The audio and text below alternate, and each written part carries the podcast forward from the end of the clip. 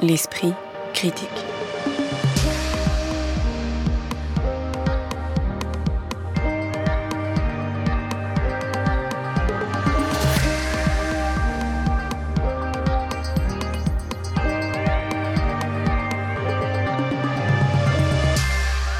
Mediapart.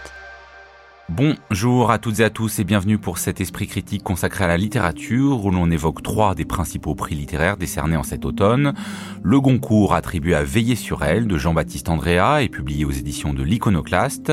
Le Médicis qui récompense Que notre joie demeure de Kevin Lambert publié aux éditions du Nouvel Attila.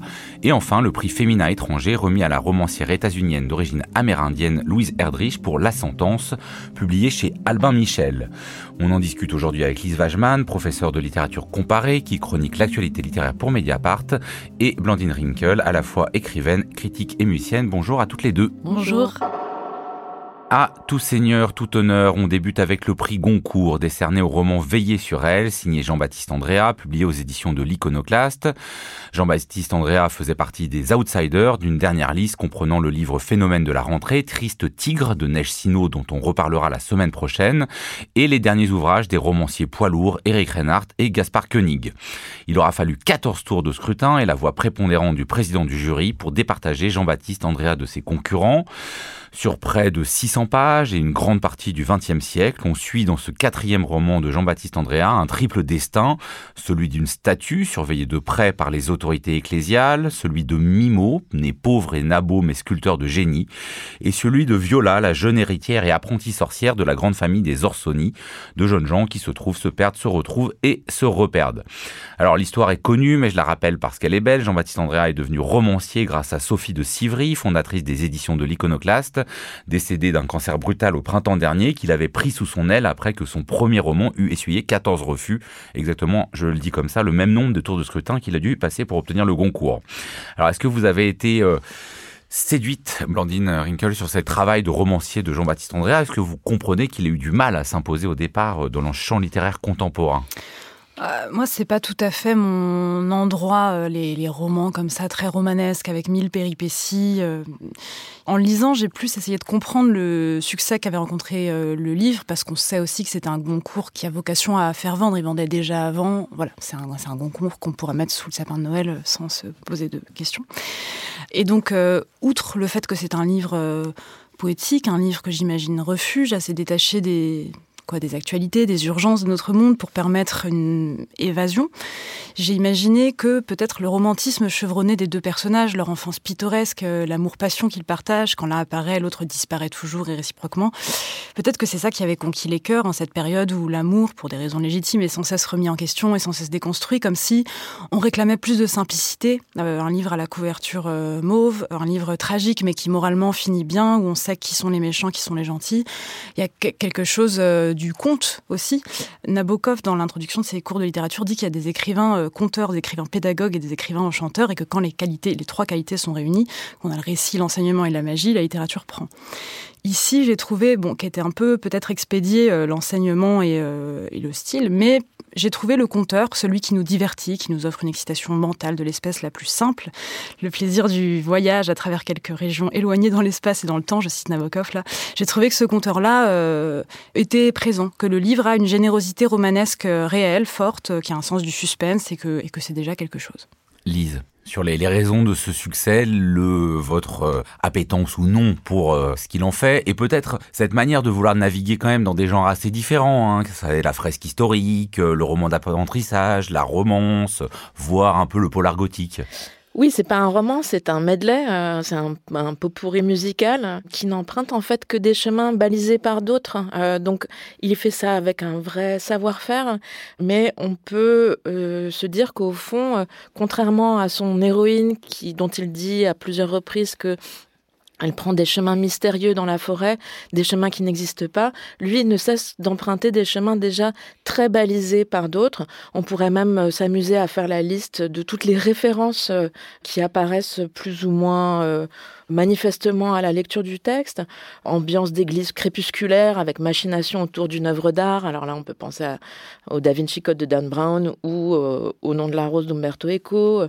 Le personnage même du sculpteur de, marbre qui restaure des statues d'église. Il y a un roman d'Eri De Luca, La nature exposée, qui, prend comme centre ce, personnage-là. On peut penser au parfum de Suskind pour le personnage difforme qui crée des œuvres d'art. Enfin, la liste peut être longue la référence au guépard de le livre de Lampedusa adapté au cinéma par Visconti pour euh, dépeindre l'aristocratie est là, enfin presque explicite. Assumé, euh, complètement dans le livre. Mais donc l'ensemble fait une espèce de, construction. En effet, on s'y sent bien. On s'y sent bien parce qu'on a tous nos repères. Et pour moi, c'est ce qui différencie en fait la. Oui, parce qu'on pourrait dire après tout avoir une matière euh, préexistante et s'en emparer, c'est ce que font beaucoup beaucoup de romanciers. Donc là, c'est pourquoi est-ce que ça ça prend pas ou alors au contraire ça prend trop bien? Peut-être euh, ça prend pas parce que au fond ça ça stargue de vouloir. Pour moi, c'est comme une logique de produit. C'est comme quand on vous vend une paire de chaussures produite en quantité industrielle en vous expliquant qu'elle va vous rendre unique. En fait, c'est une collection de recettes et de ficelles romanesques assez convenues au centre de laquelle il y a l'exaltation du génie singulier qui n'est mu que par la nécessité de son art, mais c'est exactement le contraire de ce que fait, fabrique le roman. Et il est tentant, assez cruel, mais tentant, de, considérer les conseils qui sont donnés au personnage du sculpteur, donc le personnage principal euh, du roman, les conseils qui lui sont donnés sur son art, donc tout ce qui est développé comme, disons, art poétique euh, euh, dans le roman, et de les rapporter à l'œuvre, euh, au roman de Jean-Baptiste Andrea, des conseils du genre Tu sauras que tu es sur le bon chemin, Mimo, quand tout le monde te dira le contraire. Ou encore, pense à un portrait de cet artiste qui est mu par l'instinct, qui n'écoute pas ce qui lui disent de penser à son public, qui n'écoute pas ce qui lui disent de ne pas se montrer trop expérimental. Le moins qu'on puisse dire, c'est qu'Andrea pense à son public et ne se montre pas trop expérimental. Alors peut-être euh, qu'on en écoute un extrait euh, tout de suite, euh, Blandine. Ça se situe à peu près aux deux tiers du livre, même si effectivement on pourrait peut-être revenir sur cette question de l'autoportrait et du risque de l'autoportrait. Ben, d'abord j'ai vu la statue et je l'ai trouvée belle. Bien sûr, même si au fond, qu'est-ce que j'en sais? J'étais allée la voir vu qu'on en parlait en ville, comme j'ai dit. J'y connais pas grand-chose à l'art, mais c'était dimanche, on était à la messe, alors pourquoi pas vu qu'elle était là? Je l'ai trouvée belle donc. Mais plus je la regardais, plus je sentais quelque chose. J'ai commencé à avoir chaud, j'ai dû sortir respirer. Sur le coup, j'ai pas pensé que c'était la statue, mais après j'ai lu les histoires dans les journaux, pareil que la mienne, et donc je suis venue vous en parler, mon père, comme monseigneur l'évêque l'a demandé. Témoignage de Nicolas S., Florence, 24 juin 1948. Les autorités religieuses, selon la monographie du professeur Williams, recueillirent exactement 217 plaintes spontanées et presque le double de témoignages après l'ouverture de l'enquête officielle par la congrégation du Saint-Office. Il importe de souligner que l'immense majorité du public qui défila devant la Pietà Vitaliani n'y vit qu'une statue.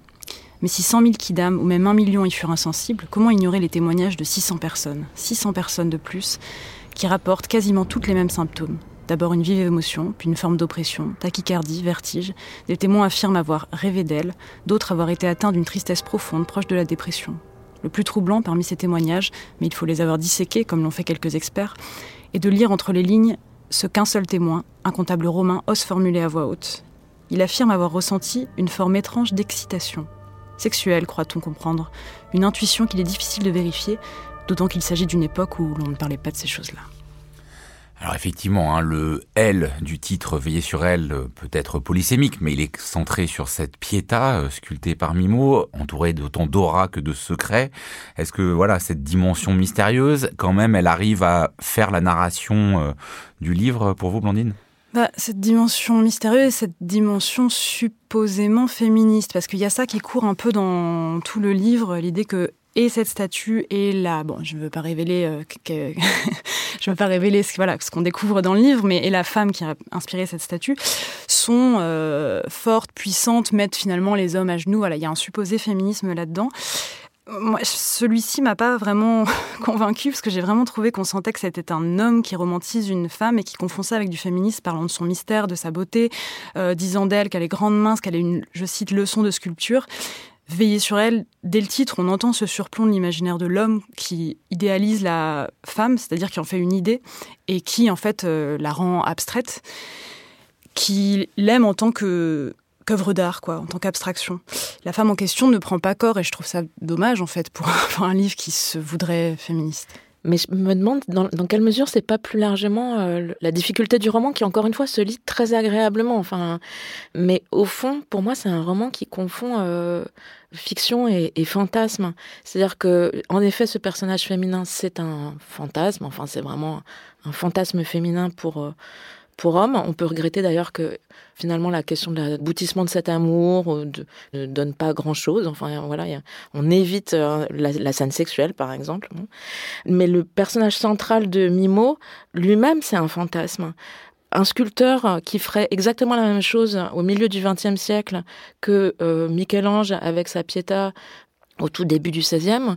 Vous en connaissez un, vous? Moi, non, ça n'existe pas. Genre en Mimo fait. est le diminutif de Michelangelo, hein, il Oui. faut le préciser pour Donc, celles et ceux qui ne l'ont pas encore lu. C'est un fantasme de sculpteur et c'est un fantasme de roman. Et je dirais minimalement, le roman du fantasme, c'est un roman qui ne veut que susciter des effets de reconnaissance et euh, faire des effets. Effets bizarres, effets émotion, effets frustration.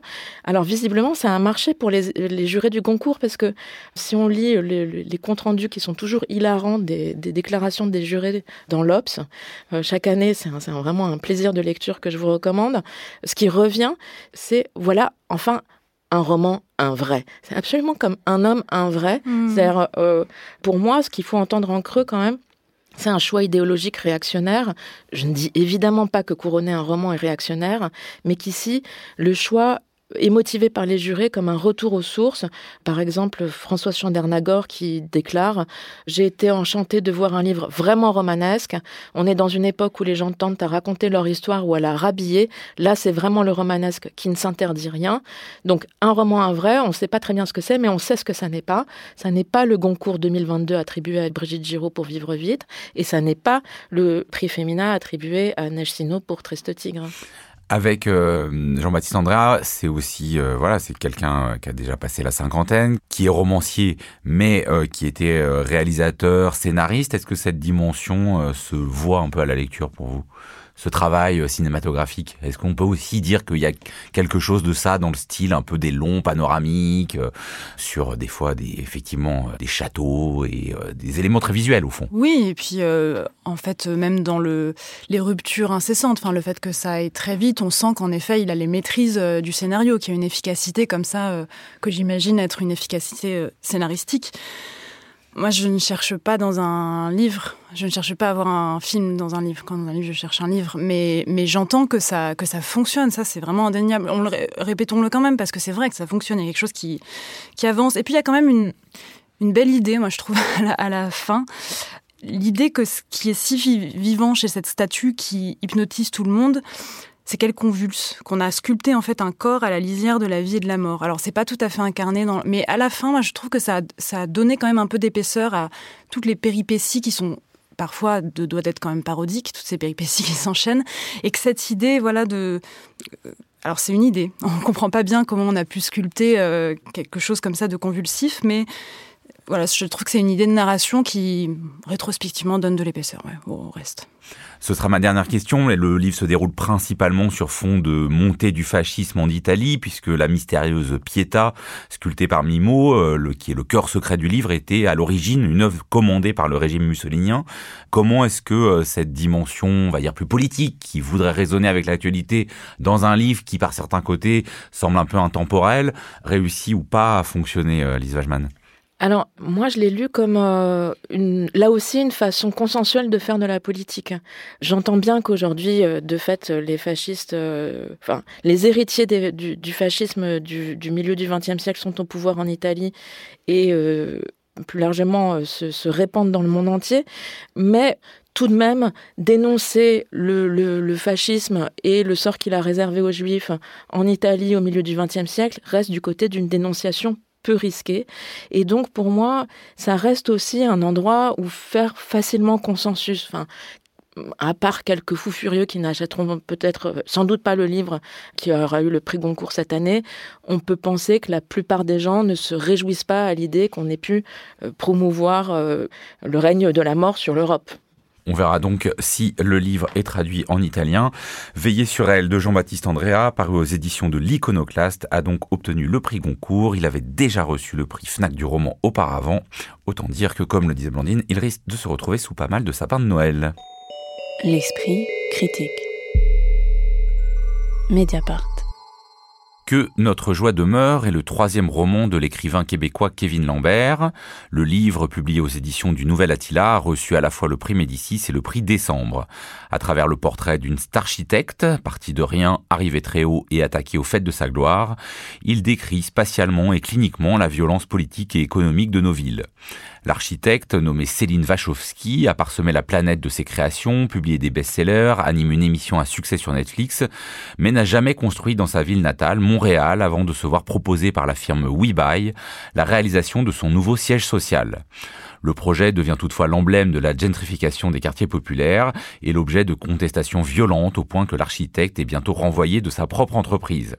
Alors, présenté comme cela, on peut avoir le sentiment d'un livre à thèse hein, qui voudrait faire de la sociologie et de l'urbanisme en mode littéraire, mais ce serait réducteur, euh, non, Lise Wajman en tout cas, c'est un livre qui assume, on parlait du, du roman de, qui a eu le concours cette année euh, tout à, l'instant, c'est un livre qui assume de s'engager politiquement. J'ai été frappée par, on peut faire le rapprochement entre le roman d'Andrea et le roman de Kevin Lambert autour de, du guépard, puisque euh, Andrea reprend, on, le disait, euh, donc le, la peinture de l'aristocratie qu'on trouve dans le roman italien, et dans le roman de Kevin Lambert, un personnage explique à l'héroïne euh, que, je cite, il arrive que tout doive changer pour que les choses restent telles quelles, qui est la célèbre leçon donnée dans le Guépard par le vieil aristocrate au jeune héros révolutionnaire républicain. Mais ici, ça grince.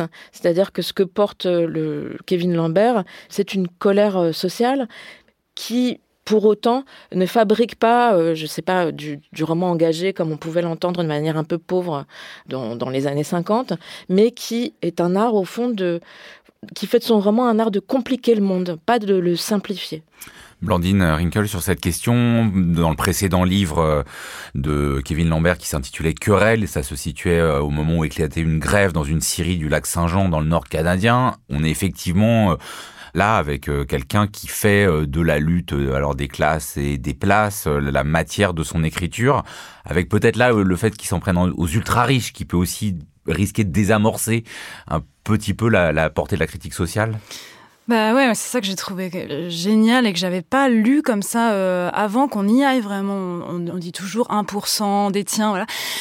là, on y va. On va essayer de comprendre ce qui se passe, d'où vient que les ultra riches, ici une architecte, n'éprouvent pas de culpabilité. comment est-ce qu'ils vivent concrètement? Comment est-ce qu'ils pensent? Comment est-ce qu'on peut rentrer dans leur tête et essayer d'y comprendre quelque chose? J'ai trouvé ça euh, assez euh, impressionnant en fait, sa capacité euh, à la fois de mordant, de raillerie et d'empathie. Il y a quelque chose qui est quand même assez indémêlable. Quoi. il a une vraie empathie en même temps pour ses personnages. Il les aime et les hait absolument. Et donc il y a un truc qui nous demande, nous, de nous positionner quand on lit. Et j'ai aimé qu'il nous oblige comme ça à nous positionner. Positionner. Est-ce que c'est ironique? Est-ce que parfois on est, qu'on a le droit d'être touché? Est-ce qu'il y a du premier degré aussi? Enfin, La question du ton, en fait, qui est présente un peu une double tonalité qui est présente dès les exergues, avec, euh, donc il cite Marie-Claire Blais, qui avait eu d'ailleurs le Médicis aussi, son, autrice québécoise euh, de cœur, visiblement, il en parle beaucoup en interview, euh, et qui est mise à côté de John. MacDonald, conférence du Québec, qui dit « Nous devons protéger les intérêts des minorités et les riches seront toujours moins nombreux que les pauvres ». Et donc d'emblée, il y a deux phrases, une phrase dont on sent qu'il la cite vraiment au premier degré, quoi, un goût, et un truc ironique, et donc on sent bien qu'on va devoir se demander tout du long, est-ce qu'on est en train de se faire nous-mêmes avoir? On écoute peut-être un extrait, euh, Lise Wajman, c'est vous qui vous en chargez, on est à la page 50. Si Gabriella avait semblé forte le jour de son embauche, une jeune femme confiante qui se tenait droite dans l'entrée des studios en essayant d'attacher son casque de vélo sur la ganse de son sac en cuir vegan, si elle avait paru en mesure de terrasser toutes les créatures dégoûtantes revêtues qu'elle était de cette armure de lin européen issue à 50% de culture durable, si cette assurance effrayait parfois ses collègues quand pour la première fois une femme remettait en question l'idée paresseuse qu'il pensait géniale, c'est parce qu'à la manière des égorgeurs attachants qui peuplaient son imaginaire d'enfant, elle s'était saisie à 20 ans d'un poignard pour tuer Gabi, cette jeune fille qu'elle avait été, se glissant dans la chambre de la petite fille aux lunettes sales et aux cheveux pleins de nœuds, qui passait des heures sur son lit à dévorer des gros livres, dans lesquels on trouvait presque toujours une carte géographique des contrées imaginaires où se déroulait l'histoire, pour lui poser la main sur l'épaule et lui planter la lame dans le cou, sans pitié, deux pleurs sobres lui déboulant sur les joues. Gabriella peut, elle l'a maintes fois prouvé, être aussi cruelle que les pires génies maléfiques des romans de Gabi, exorcisés d'un geste violent.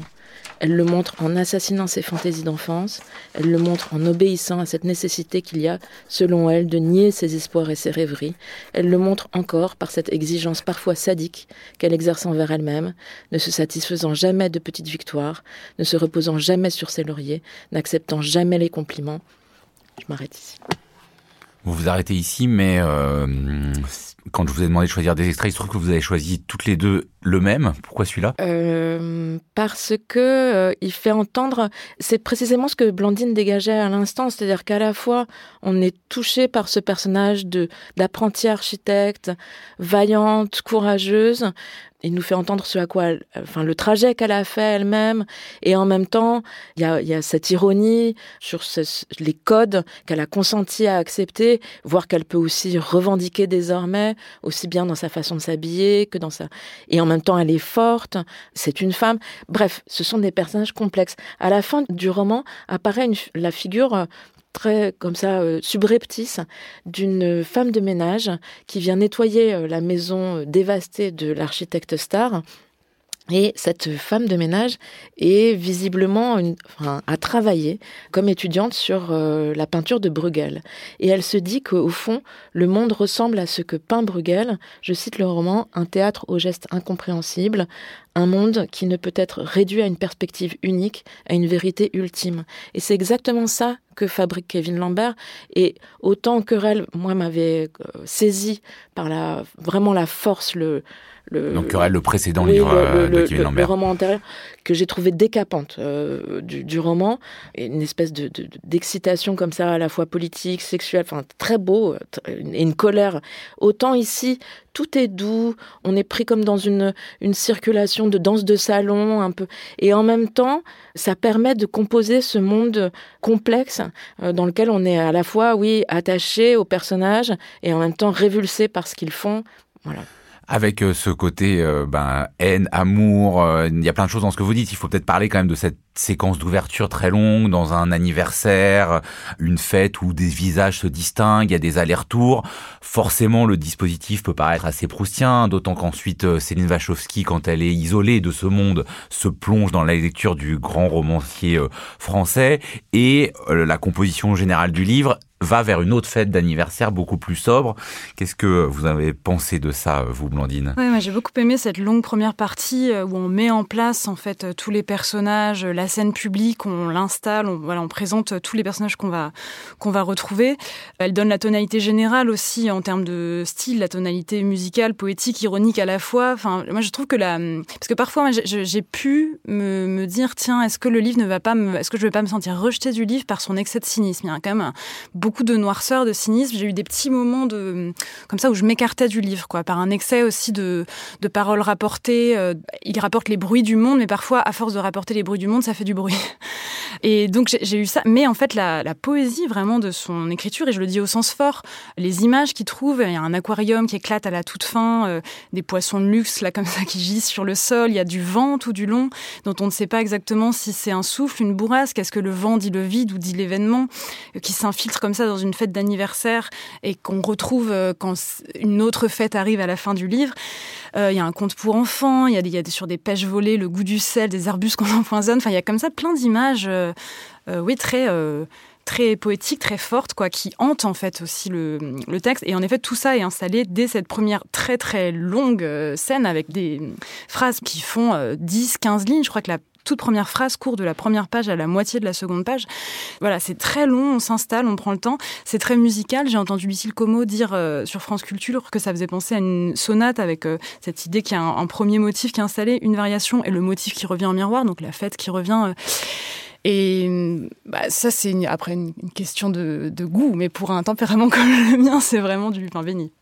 On va pas refaire le débat, mais euh, Kevin Lambert a été pris quand même dans euh, une joute avec le romancier euh, français Nicolas Mathieu autour de l'usage des sensitivity readers, c'est-à-dire de ces gens qui aident à forger des personnages qui ne correspondraient pas à la communauté à laquelle appartient l'auteur. Sans refaire le débat, il se trouve que c'était à propos d'une figure importante du roman qui s'appelle Pierre Moïse, hein, qui est d'origine haïtienne et qui est le bras droit de Céline Wachowski avant de lui succéder au moment de la disgrâce de, celle-ci. Est-ce que bah, vous simplement vous diriez que c'est un personnage réussi?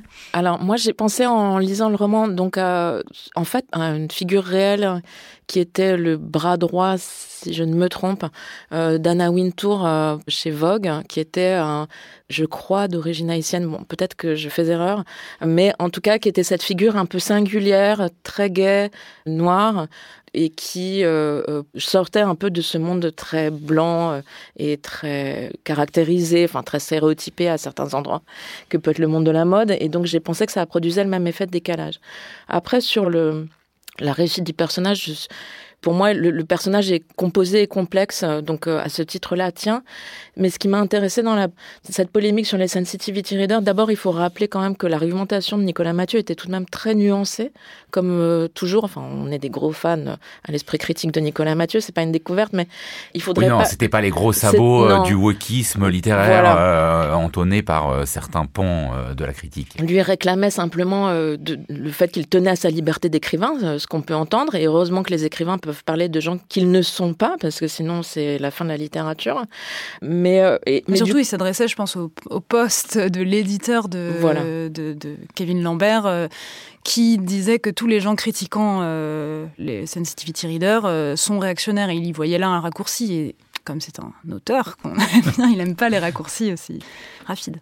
Oui, parce que en fait, ce qui me manque dans cette discussion autour des sensitivity readers, c'est les questions de pouvoir. Mm. C'est toujours pareil. Mm. C'est-à-dire que moi, j'entends très bien les scrupules de Kevin Lambert euh, quand il dit qu'il avait besoin de vérifier qu'il n'était pas en train de dire des trucs euh, aberrants mm. et donc de faire relire à quelqu'un qui euh, vivait en première personne ce que ça pouvait être être un homme noir ou d'origine haïtienne vivant euh, au Québec. Très bien.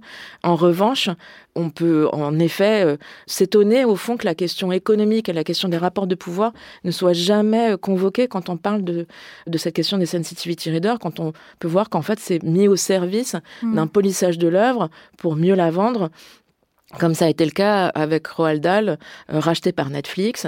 Et donc, euh, quand on transforme à ce moment-là euh, les Oompa Loompa de petits hommes en petites personnes, on peut s'interroger sur les raisons simplement commerciales hein, de, de ce geste-là. Et je pense que c'est pas du tout la même chose. Et juste euh, pour finir, euh, j'ai une petite interrogation sur ce pourquoi ce titre? Vous l'avez entendu comment vous? Parce que bah euh, on pourrait penser évidemment à Giono, mais ça il correspond pas tellement. Alors c'est peut-être le choral de Bach, et le côté musical que vous évoquiez tout à l'heure, Blandine. Ouais, et moi j'ai pensé, c'est pas parce qu'on vient d'en parler, mais j'ai pensé à Connemara parce qu'il y a dans la non mais dans la première partie, cette très longue partie là qu'on a évoquée, il y a un moment comme ça où tout le monde chante que notre joie demeure. Ça, part dans un, un moment choral collectif où tous les ultra riches sont en train de d'entonner euh, ces paroles-là.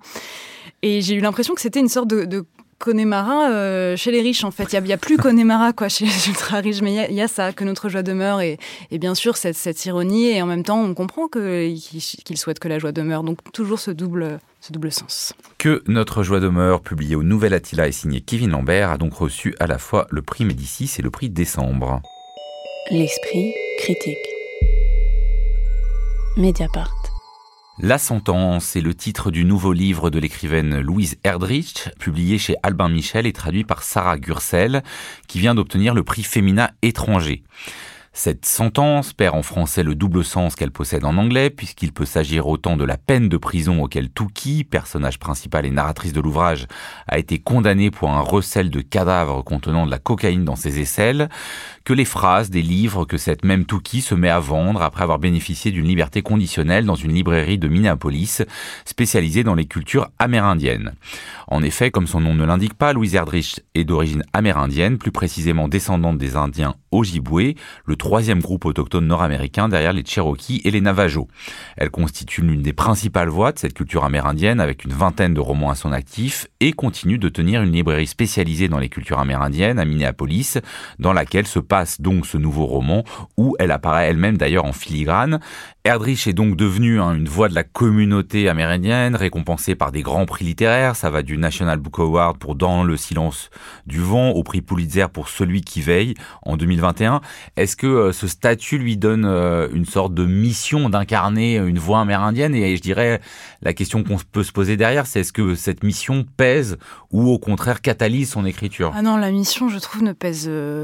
Pas du tout, parce que c'est un livre très joueur, euh, pas du tout programmatique. C'est même le problème du livre, c'est qu'il est un peu chaotique. C'est pas un programme clair qui est en train d'être accompli.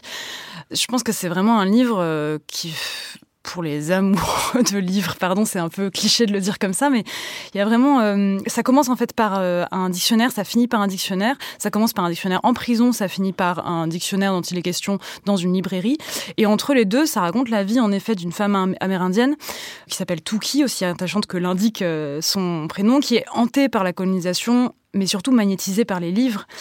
La narration est foisonnante, elle est foutraque. Moi, c'est pour ça que je me suis attachée, je crois, à ce livre, qui, euh, pour lequel j'éprouve vraiment beaucoup de tendresse. Mais comme on s'attache à un ami qui fait des blagues aux enterrements, euh, qui, qui, pleure en sablant le champagne, parce que ça fuse de partout, les dialogues jaillissent. Ils sont euh, toujours, je trouve, très inattendus. Vraiment, la manière de faire dialogue est inattendue. Ça n'arrête pas de se retourner euh, sur soi-même. Je suis pas certaine de ce que ça raconte euh, vraiment officiellement. Moi, je, me raconte quelque chose de ce que ça raconte, mais je trouve que c'est presque difficile d'en parler en fait à plusieurs. Mais entre les lignes, il m'a semblé en tout cas que c'était une déclaration de tendresse aux histoires justement tordues, aux phrases saillantes, aux livres qu'on s'échange sous le manteau, de tendresse en fait aux livres et à ceux qui qui vouent leur vie, quoi. Ce côté foutraque à l'image hein, de cette librairie euh, réelle et de fiction où les euh, piles de livres s'entassent euh, et on peut dénicher un petit trésor venu du passé. Lise Vajman, ça vous a embarqué euh, dans les allées de la librairie ou pas du tout? Oui, bah évidemment, nous, on est, on est des lecteurs, lectrices, euh, donc euh, on est très très consentants à être embarqués comme ça dans cette histoire d'une grande lectrice. Après, je, rejoins tout à fait Blandine sur l'idée que je disais du roman d'Andrea que c'était un medley, celui d'Erdrich c'est plutôt comme une, une bonne compilation maison. C'est quelqu'un qui vous a fait une cassette avec les chansons qu'il fredonne en ce moment. Ça commence comme un polar ou de la littérature euh, de bas-fond avec un vol de cadavres et un coup qui rate et qui envoie l'héroïne en prison. Et puis là, tout d'un coup, ah, bifurcation. Euh, les années de prison sont réduites à quelques pages. On passe au roman fantastique avec une histoire de fantôme. Tout ça dans un contexte de littérature autochtone, de personnages amérindiens qui discutent de, la qualité du riz sauvage ou de la beauté d'un tissage de perles et qui aussi, enfin, c'est pas euh, juste pour faire joli, hein, il est aussi beaucoup question de, ces peuples euh, réduits à la misère et, et plongés socialement dans des états de, de grande déchéance. Et puis, à la fin du roman, il va y avoir un virage vers la chronique avec euh, l'assassinat de George Floyd, les mouvements de protestation Black Lives Matter, le Covid, le confinement. Donc on se promène dans, tout ça avec la figure tutélaire de l'autrice en arrière-fond, Louise Erdrich, qui apparaît comme personnage puisqu'elle a effectivement une librairie euh, de littérature, enfin spécialisée dans la littérature autochtone à Minneapolis, parfois on résiste un peu à la, fabrication enfin de, tout ça, mais au fond, moi, ce qui m'a touché, c'est c'est que c'est un roman en forme de consolation, c'est-à-dire qu'au mmh. fond, là où j'ai eu le sentiment que on peut se saisir des prix littéraires aussi pour se demander ce que ça raconte du monde. Et là, euh, le, là où le, roman d'Andrea me semble, voilà, juste du côté d'un optimisme un peu béat, un peu bizarre, euh, le roman de d'Erdrich fait de la littérature feel good, mais au sens dans la bonne littérature feel good pour moi. Alors, peut-être un extrait de Consolation Foutraque, si c'est comme ça qu'on peut euh, définir le livre de Louise Erdrich. Là-bas, j'avais appris à lire avec une force proche de la folie. Une fois dehors, je m'étais aperçu que je ne pouvais plus lire n'importe quel livre, car je voyais clair en eux, les petites ruses, les accroches, le décor diligemment planté au début, la pesante menace d'une fin tragique, et puis la façon dont, à la toute dernière page, l'auteur tirait le tapis de tristesse sous les pieds du lecteur en sauvant un personnage chéri. J'avais besoin que l'écriture soit d'une densité minérale, qu'elle procède d'une intention authentique, et non d'une fabrication cynique. J'étais devenue allergique aux manipulations. C'est pourquoi, au-delà de sa langue répétitive, Elena Ferrante, que j'adore aujourd'hui, m'agaçait par son recours systématique au cliffhanger, ce suspense en clin d'œil appuyé au lecteur. J'ai parfois envie de pleurer quand j'identifie à la fois du talent et du talent galvaudé. La vie de l'auteur ou de l'autrice hante forcément l'histoire. Il est arrivé que la force du don soit telle que je me laisse emporter par certains romans comme Tendre et la nuit ou l'œuvre de Jean Rhys. Le talent galvaudé irradie parfois d'une généreuse humilité. Mais aujourd'hui, je veux lire des livres qui me fassent oublier la lutte entre l'élégante précision cellulaire du bébé et le cours anthropique de toute chair humaine vers le désordre et la mort. Des livres qui me fassent oublier qu'une fois ramenés aux éléments qui nous composent, nous valons 1,43$. Alors l'extrait que vous venez de lire, Blandine Wrinkle, dit euh, quelque chose de ce livre qui peut être pris comme un grand conseil de lecture. Hein, vous le disiez, ça se finit par la liste totalement partiale des livres préférés de Touki. Est-ce que bah, cet hymne hein, à la lecture et euh, cette manière vraiment d'assumer de, de, des conseils que donnerait quelqu'un dans une librairie au lecteur, ça produit quelque chose de beau ou de convenu? De, beau à mes yeux parce que je, il me semble que le geste de tout le livre, c'est de se moquer avec tendresse des gens qui ont l'impression de connaître quelque chose ou quelqu'un ou un lieu parce qu'ils en connaissent le stéréotype. Et qu'en fait, ce serait peut-être ça, la littérature, chercher à échapper au stéréotype, à l'archétype auquel ressemblent les choses, les gens, les voilà. Et euh, en ça, il y, a un, y a un personnage donc de Flora qui hante la narratrice qui passe sa vie en fait à se fabriquer une identité fantasmée. Elle, elle veut absolument euh, ah, il, faut, il, faut, euh, préciser que Flora est une ancienne cliente décédée, donc c'est le fantôme de Flora, pour euh, qu'on n'ait pas l'impression quand même complètement que ce soit voilà un personnage réel, mais c'est quelqu'un effectivement qui vient hanter. Était, voilà, et quand elle était dans la librairie, elle passait son temps en fait à être excitée quoi par les stéréotypes en fait autochtones. Et une, donc une wannabe indienne. Exactement, une wannabe indienne. Qui a un assez bon concept, il faut le dire. J'ai pensé moi à Rachel Dolezal, cette militante antiraciste à la peau claire qui disait à qui voulait l'entendre qu'elle était noire par son père et fière de l'être. Il y a un, documentaire sur Netflix, un portrait contrasté. J'ai pensé à elle, je me suis dit, tiens, peut-être que ça a inspiré le personnage de Flora. Et en fait, dans ce personnage de Flora, il y a, évidemment, elle, est raillée, elle est moquée pour son obsession quoi pour les stéréotypes mais il y a toujours de la tendresse. Elle est quand même rattrapée. Elle, reste elle reste humaine quoi. Justement elle-même ne devient pas un archétype. Et jouer, déjouer tous les stéréotypes j'ai l'impression que c'est vraiment ça en fait le projet du livre oui, c'est-à-dire qu'elle ne fait pas quand même, euh, Louise Erdrich, que se moquer un peu facilement euh, des Blancs qui euh, voudraient vivre quelque chose un peu de sauvage, disons, en s'appropriant la culture autochtone. Mais elle, elle a aussi des remarques, bah, d'ailleurs même surtout qui elle-même, qui font que on a l'impression qu'elle ne fait pas ce que pourrait donner une littérature émergée dans les politiques identitaires du moment, ou en tout cas pas, tout, pas trop. Non, oui, elle, je suis tout à fait d'accord avec ce que vient de dire Blandine. J'y avais pas du tout pensé comme ça, mais je trouve ça très éclairant. Mais en effet, elle s'empare des clichés, mais sans les reconduire et en les déjouant. Et par ailleurs, il faut aussi préciser qu'elle s'empare aussi euh, de notre monde. Mmh. Euh, euh, moi, il y a des moments très émouvants dans l'évocation des manifestations et des émeutes qui ont suivi la mort de George Floyd, par exemple. Simplement, au fond, j'ai eu le sentiment que c'était un roman qui était destiné à penser les blessures. Pour le coup, c'est un vrai roman, comme un, vrai roman d'espoir, de rédemption, mais assez tendre. C'est-à-dire tout est finalement tout qui va s'en sortir, qui a quand même ex-toxico, euh, ex-prisonnière d'une assez longue peine quand même. Finalement, vous voulez dire que sociologiquement c'est un peu improbable euh, le sauvetage par les livres euh, d'une ancienne toxicomane d'un quartier pauvre de Minneapolis. Je vois pas au quoi, en, quoi je résisterais à ça, mais ça m'a touchée. Mais comme quelqu'un qui veut me réconforter, et je me suis euh, de la même manière, elle a un mari qui est un ancien policier qui s'appelle Pollux, qui s'appelle Pollux, et finalement l'amour marital va être retrouvé, l'amour filial est compliqué, mais finalement il va finir par éclore. Bref, dans... mais avec des, des écorchures maintenues. bien sûr. C'est une littérature pas trop réparatrice? Non, pour moi, chacun garde quand même sa faille dans quoi, dans l'œil, dans le corps, dans. Enfin, elle, elle, est au fait quand même que le monde blesse. Mais absolument, c'est juste de même que tout le roman est, est fourré d'évocations de bons petits plats qui sont supposés nous faire saliver je me dis que c'est un roman qui s'inquiète du monde et qui veut nous, c'est pour ça que je parlais de roman de consolation, qui veut nous faire du bien, nous apporter du réconfort dans un monde qui part euh, en pièces, quoi. Et je, ne peux être que touchée par ce geste euh, j'ai l'impression que voilà, Louise Erdrich, c'est plus une toute jeune femme, et donc c'est une femme âgée qui vient nous, nous tapoter gentiment la tête, euh, sans, sans... En nous préparant des soupes. sans, voilà, sans, nous mentir sur ce que, sur l'état des lieux, mais qui essaye de nous apporter un, un moment de, voilà, un, programme un peu bienveillant. Donc peut-être qu'une illustration de ça, ce serait le portrait de, de Pollux, le mari ex-policier. Difficile d'exprimer l'étendue de tout ce qui me lie à Pollux, dit-elle, la violence qu'il dégageait et qui faisait parfois que se sentant menacé, les gens l'attaquaient en premier, la douceur qu'il avait apprivoisée, sa quête d'équilibrage du monde, non par le droit ou la force, mais par le chant. La sentence signée Louise Erdrich, publiée chez Albin Michel et traduit par Sarah Gursel, vient d'obtenir le prix Féminin étranger. Merci beaucoup à toutes les deux. L'Esprit critique est un podcast proposé par Joseph Confavreux pour Mediapart, enregistré dans les studios de Gong aujourd'hui par Karen Beun et toujours réalisé par Samuel Hirsch.